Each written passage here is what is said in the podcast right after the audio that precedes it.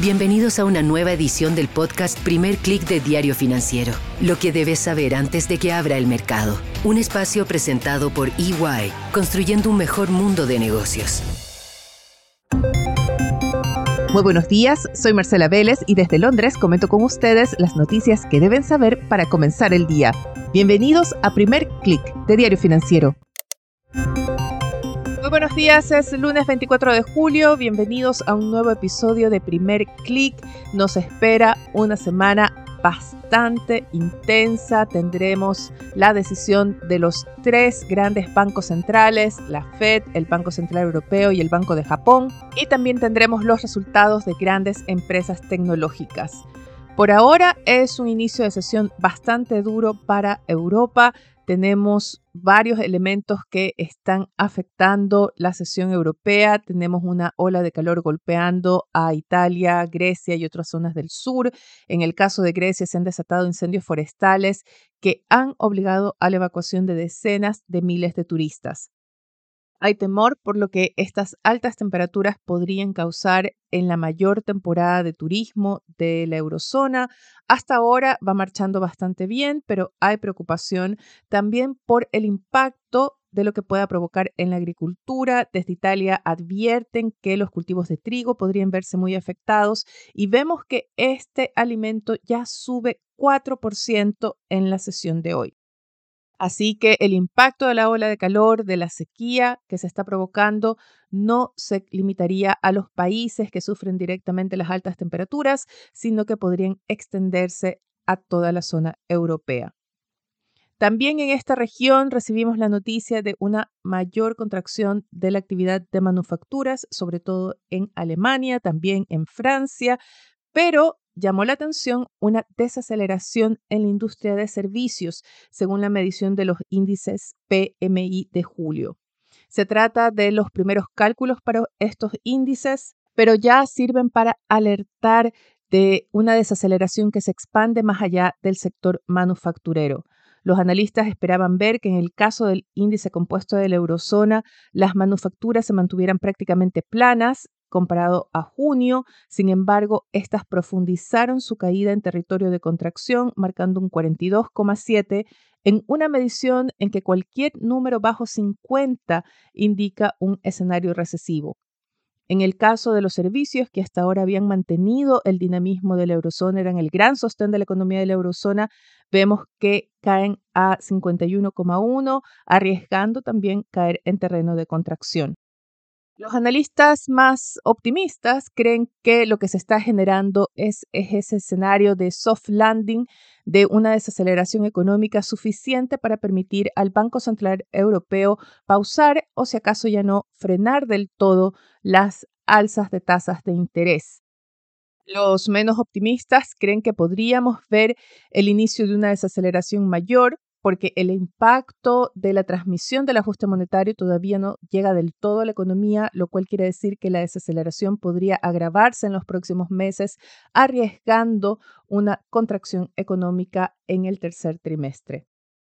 Tendremos que esperar hasta el jueves para saber cómo está interpretando estos datos el Banco Central Europeo.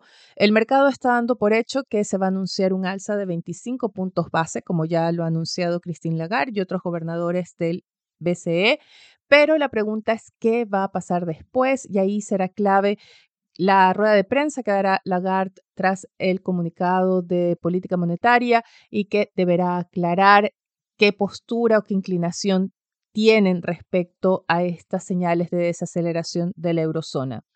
Lo mismo se espera de la Fed, que anuncia su decisión el día miércoles.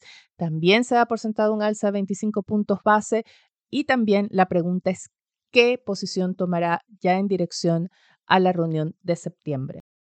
Otro banco central que está en agenda para esta semana es el emisor japonés, ya adelantado que no pretende hacer cambios o que no ve razones para hacer cambios a su escenario de política monetaria ni intervenir. Así que con esto desafía un poco la visión del mercado que esperaba algunos anuncios. Todavía veamos qué pasa hasta el viernes. Déjenme contarles qué está pasando en cada uno de los mercados esta mañana. En Asia vemos una sesión mixta, vemos caídas importantes en el Hang Seng de más de 2%. El índice regional, sin embargo, logra marcar un alza de 0,18% impulsado por un alza del Nikkei. En Europa tenemos también una sesión mixta. Hay varios índices que se alinean con los futuros de Wall Street. El stock 600 logra salvar un alza de 0,10%, pero es el IBEX español el que está poniendo el freno en la sesión. Llegó a caer más de 1,2% en la mañana. Ahora ha moderado las pérdidas, pero sigue decididamente en territorio negativo. Por su parte, los futuros de Wall Street se aprestan para iniciar la semana con alzas moderadas. El Nasdaq sube 0,27%, el SP500 0,21%, ambos muy influidos por las acciones tecnológicas que se alistan a anunciar sus resultados esta semana. Microsoft y Alphabet, la matriz de Google, reportan resultados mañana y Meta lo hará el día miércoles. El foco está en sus inversiones en inteligencia artificial, pero también en cómo están aprovechando esta tecnología para su negocio de servicios.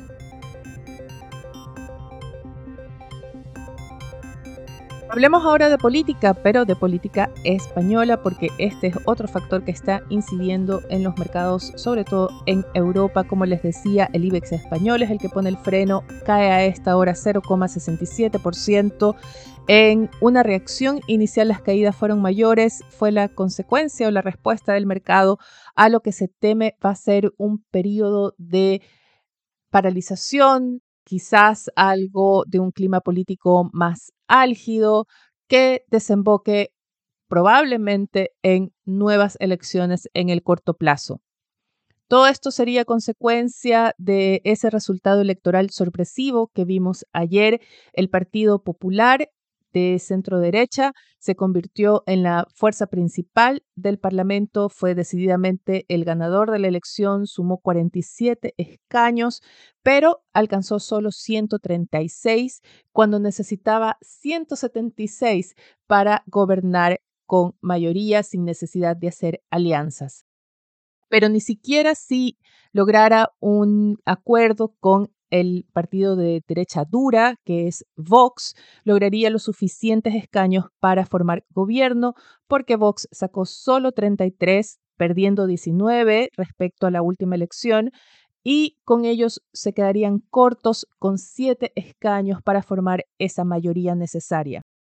La sorpresa estuvo en el resultado del Partido Socialista, el PSOE, que está en el poder con Pedro Sánchez a la cabeza, que Contrario a esa derrota electoral que auguraban las encuestas, logró aumentar su presencia en el Parlamento en dos escaños, obtuvo 122 y sus socios de Sumar lograron 31. Sumar es el partido de izquierda en esta coalición, también cortos de esos 176 necesarios para formar gobierno de mayoría.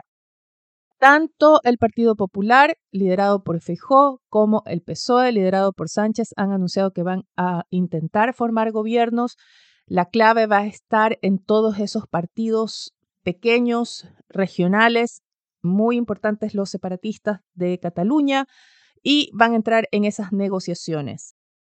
Debido a las diferencias en agenda con estos partidos separatistas, parece bastante difícil la formación de una coalición sustentable en el tiempo que vaya a ser duradera. De ahí que se está anticipando que España va a vivir un periodo similar al que vivió entre 2018 y 2019, cuando costó formar gobierno y finalmente se llamó nuevamente elecciones en noviembre de 2019. Todo esto es resultado de la polarización y la fragmentación política, un tema que abordamos en una entrevista que publicamos este fin de semana en DF, junto a Michael Reed, ex editor de The Economist, quien acaba de publicar un libro sobre España y la formación de esta sociedad europea. Muy importante, las lecciones que podemos ver en ese país se aplican a Chile y a otros países de América Latina también. Así que los invito a que no se pierdan esa entrevista. Finalmente quiero revisar con ustedes la portada de Diario Financiero que titula su primera edición de la semana con los ajustes en los planes de las startups chilenas y que les permitieron sortear las restricciones de capital en el primer semestre. Antes de despedirme, quiero recordarles que pueden escribirme a través de mi correo electrónico mveles.df.cl o a través de mis redes sociales, donde estoy como simplemente Marcela Vélez. No les digo que me escriban a Twitter porque ya no es Twitter, sino que a partir de ahora se llama X. Así lo dijo Elon Musk anoche, incluso ya hay nuevo logo. Vamos a ver cómo nos vamos a referir en esta nueva red social. Dame un re-X en lugar de un retweet. Hay muchos memes, hay muchas dudas acerca de los planes de Musk. Él se muestra, sin embargo, muy confiado. Recuerden que él tiene este plan de construir esta super aplicación. Twitter sería, perdón, X sería solo una parte de esta plataforma que incluiría sistema de pagos, que estaría potenciado por inteligencia artificial. Así que los planes van más allá que solo una red social. Eso es todo por ahora. Escríbanme, déjenme sus comentarios, su calificación en cualquiera sea la plataforma que estén escuchando este podcast. Eso nos va a ayudar a crecer. Y no dejen de leer df.cl para estar actualizados de las noticias del día y más y dfsud.com para las noticias de negocios de Latinoamérica. Eso es todo por ahora. Les deseo un buen inicio de semana. Nosotros nos reencontramos mañana. Esto fue el podcast Primer Click de Diario Financiero. Lo que debes saber antes de que abra el mercado. Un espacio presentado por EY, construyendo un mejor mundo de negocios.